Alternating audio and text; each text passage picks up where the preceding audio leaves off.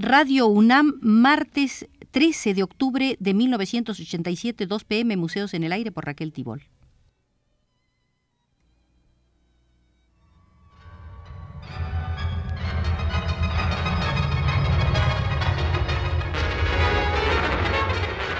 Radio UNAM presenta Museos en el Aire.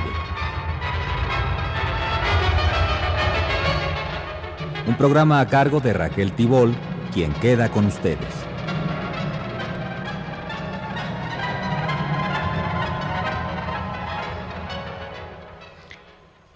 Esta será la cuarta visita, cuarta visita al Museo del Arte Ecuatoriano del siglo XX. Nos fundamentamos para realizar estas visitas en el estudio Los signos del hombre, plástica y sociedad en el Ecuador, libro colectivo que dirigió Mario Monteforte Toledo.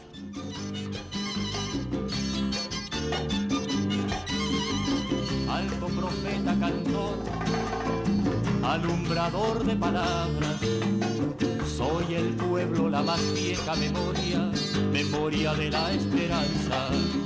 Siglos de caldea... Dedicaremos el programa de hoy, la visita de hoy, a la escultura ecuatoriana, considerada en el marco del arte ecuatoriano como una cenicienta. El llamado arte ecuatoriano colonial es trasplante del español y no expresión nacional, porque en aquel entonces aún no se constituía la nacionalidad. Mediocres e insensibles asaltaron el poder eliminando a los brillantes líderes de la independencia y a los que venían saliendo del pueblo, y dejaron morir los talleres donde tanta gente valiosa aprendía y trabajaba durante la colonia. Es malo destruir indiscriminadamente lo que hay, pero es peor no reemplazarlo por algo mejor. Resultado, ningún ecuatoriano hace escultura importante en el siglo XIX, o sea, justamente mientras se estaba constituyendo la nación. Al final, cuando se sintió la necesidad de un arte público, el gobierno trajo extranjeros para que hicieran algo decente. Y lo hicieron, pero sin raíces en el Ecuador. Alfaro creó la Escuela de Bellas Artes con preocupaciones nacionalistas. Entonces se creía que los artistas solo se formaban en el extranjero y mandaron becarios. Cuando asesinaron a Alfaro, Bastante cambió el país y por supuesto la orientación de la escuela. Pero el gobierno siguió enviando becarios. Prueba de que el sistema no era tan bueno es lo poco que se produjo. Durante los primeros 30 años del siglo XX nos quedamos, dice Mario Monteforte Toledo, nos quedamos en el Ecuador sin modelos. De vez en cuando, pero a costos muy altos, se levantaba algún monumento italiano o francés. No sé cómo vino a caer a la Escuela de Bellas Artes de Quito un maestro tan extraordinario como Casadio. Él enseñó escultura a varios, pero muy pocos persistieron, y algunos pasaron la antorcha a muchachos de talento que tampoco persistieron.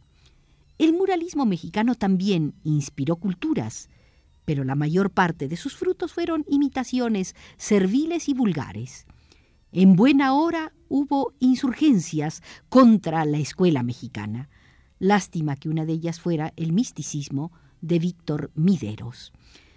De esas rebeliones, sin embargo, salieron artistas valiosos que significaron algo para la historia del Ecuador, porque fueron capaces de representar su época con espíritu creativo, maestría técnica, honestidad y toda la humildad que son capaces de sentir los de estos oficios, que raramente es mucha. Antes de 1930 nadie se había preocupado de ir al pueblo para ver lo que hacía en su arte y en su vida. El resultado fue una primera y valerosa versión que procedía sobre todo de un rompimiento de prejuicios y rutinas y temores de no ser aceptados y cotizados. Solo se consigue ser original despojándose de esos lastres. La verdadera originalidad tal vez sea algo que solo reconoce el propio autor. Para los demás, cualquier cosa atronadora se toma fácilmente por única. Es afán inútil crear lo único, lo nuevo. En estos oficios varios eh, tienen hijos, pero casi todos tienen muchos padres. Eso es vital y saludable. La escultura requiere una paciencia infinita. Cuatro eran los hombres salidos de la celda. Piel pálida, cerebro encendido, despacio caminaron, mosquetón contra la espalda. Paralela al desarrollo de la pintura, desde 1930 no hubo escultura que le diera el tamaño. Tampoco en México tuvo rival la pintura revolucionaria. Sin embargo, la Escuela de Bellas Artes y la Facultad de Arquitectura de la Universidad Central del Ecuador han formado escultores estimables, pero nadie los ayuda y han tenido que dedicarse a otras actividades. No son muchos en este oficio, pero los hay competentes como Bravo Malo, cuya obra por desdicha es muy limitada. América Salazar también trabajó poco, Germania de Breil, en cambio, es una buena creadora. Ha tenido alumnos de auténtica promesa como Ocaña y Contreras que desaparecieron. La crisis de la escultura no se debe a falta de talento, sino a una patética falta de estímulo. La pintura sesga en un instante, se adapta y se pone a la moda, cabe en todas partes. La escultura exige autores y consumidores que creen en lo permanente. Una escultura se tiene en pie cuando la respalda algo aceptado, algo como suavemente reaccionario, o cuando rompe los moldes y se lanza al espacio y es cara y nadie se atreve a demolerla para no aparecer como inculto. Se huye de la repetición. Quisieran amanecer todos los días trabajando en un nuevo planeta, ¿Quién sabe si eso sea bueno o malo o anodino? O si se debiera seguir líneas sabidas, determinadas por épocas, pero en estas ideas al menos ya no se puede cambiar. El mundo de hoy, ha dicho el escultor Jaime Andrade, es confuso y hermoso. Me atemoriza el futuro, ha dicho Andrade, pero lo presiento fabuloso. Las máquinas tienen una belleza especial, Dentro de un siglo serán el folclor de nuestra época. La primera bicicleta parece ya un insecto bellísimo. El arte no ha terminado. No sé cómo pueda admitirse lo contrario. Y agrega el escultor ecuatoriano Jaime Andrade. Ciencia y arte no pueden producir simbiosis. En el Bauhaus se diseñaba con preconceptos. Los preconceptos son en el fondo reaccionarios. Hoy la ciencia crea sus propias formas, sin las muletas de los artistas. Claro que a veces el aparato que primero se posó en la luna no era una preciosa bala, sino una especie de araña. Hay poco que añadir a lo dicho por Jaime Andrade. La escultura tiende a lo conmemorativo y a lo simbólico y es producto de sentimientos colectivos o de necesidades concretas del poder. Cierto es que tales condiciones no existían en el siglo XIX, por falta de una sólida estratificación social y de una clase burguesa y evolucionada. Apenas hubo bustos, pero no grandes monumentos cívicos, debido a la ausencia de valores respaldados por un consenso suficientemente amplio.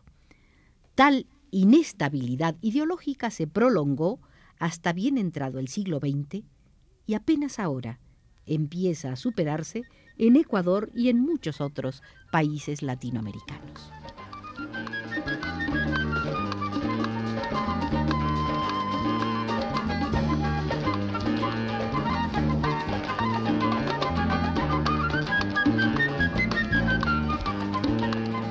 Las condiciones económicas no favorecen el cambio porque el Estado ecuatoriano atraviesa, como muchos otros latinoamericanos, por una severa crisis.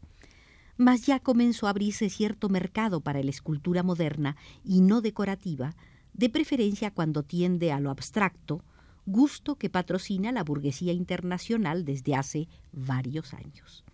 La clientela más importante son los bancos y las grandes financieras, necesitados de prestigio, ambiente cosmopolita y ornamentación cultural, sobre todo cuando el arte se adosa a los muros y no quita espacio. El Estado ya no puede formar una conciencia colectiva en materia artística. No lo hizo ni cuando disponía de la renta petrolera. Este campo ya lo invadieron las clases dominantes, beneficiarias del proceso de urbanización, productoras de la ideología cultural y audaces gestoras del progreso capitalista. Es natural que esta clientela seleccione a sus artistas. Hoy ya no son autodidactas, sino en buen número universitarios. Varios pintores y escultores son arquitectos de nota o figuras establecidas en los altos ambientes sociales. Pero tal exclusividad no puede durar, como no duró la discriminación de la pintura cuyos personajes eran los pobres, pintura hoy altamente cotizada por ecuatoriana, pongámosle comillas.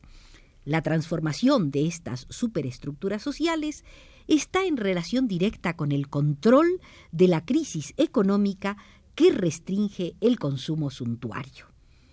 Pero ya que hemos nombrado a Jaime Andrade, simplemente apuntemos que es un escultor que nació en 1913, después de tiempos asiagos en los que se ensombrecieron esperanzas de mejores días para la patria ecuatoriana y se asestaron duros golpes a quienes intentaban hacerlas realidad, inclusive al padre de Jaime Andrade, y a sus viejos tíos rebeldes legendarios.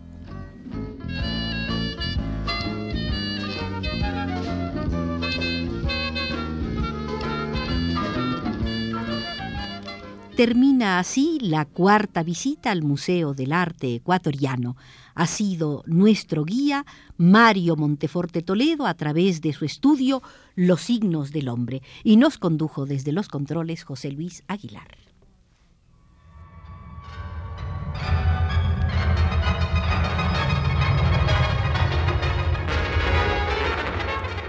Radio UNAM presentó Museos en el Aire.